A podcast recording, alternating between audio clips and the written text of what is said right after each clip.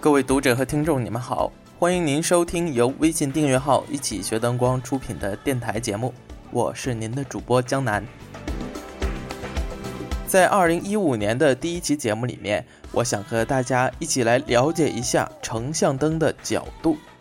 因为本期节目里面我会提到很多数值，所以配合着订阅号里边的文章来一边听一边看，效果应该是最好的了。如果你错过了那篇文章的话，可以给“一起学灯光”发送文字命令“成像灯”三个字就可以了。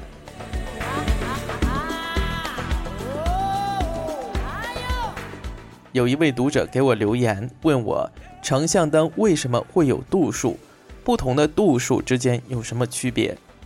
在回答这个问题之前，首先我们来看一下为什么要使用成像灯，哪些场合。要使用成像灯。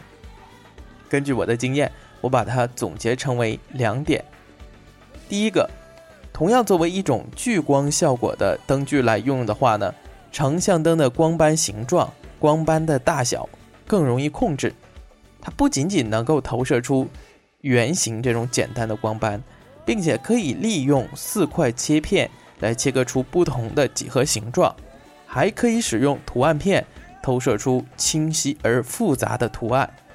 正是这些特性，让灯光设计师们更加容易的控制效果，发挥创意。第二点，成像灯它的光学结构要比帕尔灯、比聚光灯更加复杂，光效的利用率更高，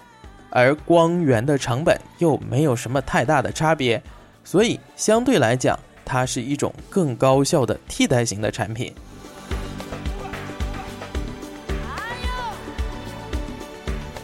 当我们在看欧美的新闻节目的时候，我们很容易看到成像灯的身影，但是却几乎看不到有聚光灯的出现。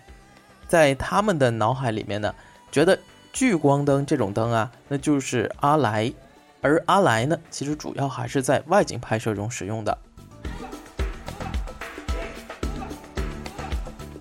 不仅如此，成像灯更是剧场演出的常客。在美国各大剧院，基本上成像灯是他们使用最多的灯具。而在国内呢，很多活动的时候，我们更多的选择比较经济的帕灯来用作面光。而在电视台或者是一般的小型剧场里面，选择聚光灯作为人物主光源的更多一点。不过，所有的灯光师都不约而同的在时装发布会的时候使用成像灯，因为也只能使用成像灯。回到这位读者的问题上来，它的度数指的是成像灯投射出的光束的光束角的度数，而并不是指它上面镜片的度数。当然了，因为镜片的凹凸程度不同，所以导致了投射出来的光束角的角度也不同。但是你不应该在这个问题上这么理解。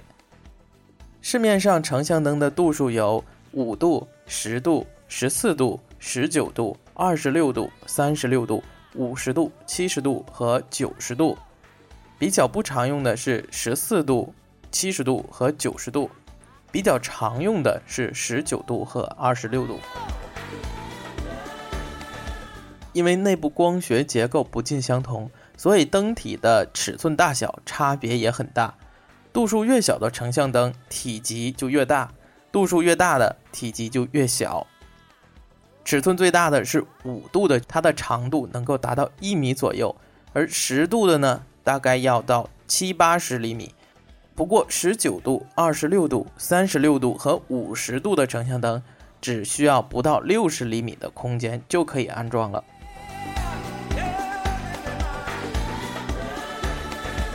成像灯的度数越小，则投射出的光束角就越小，也就代表同等亮度下投射的距离越远，同等距离下它的亮度更高。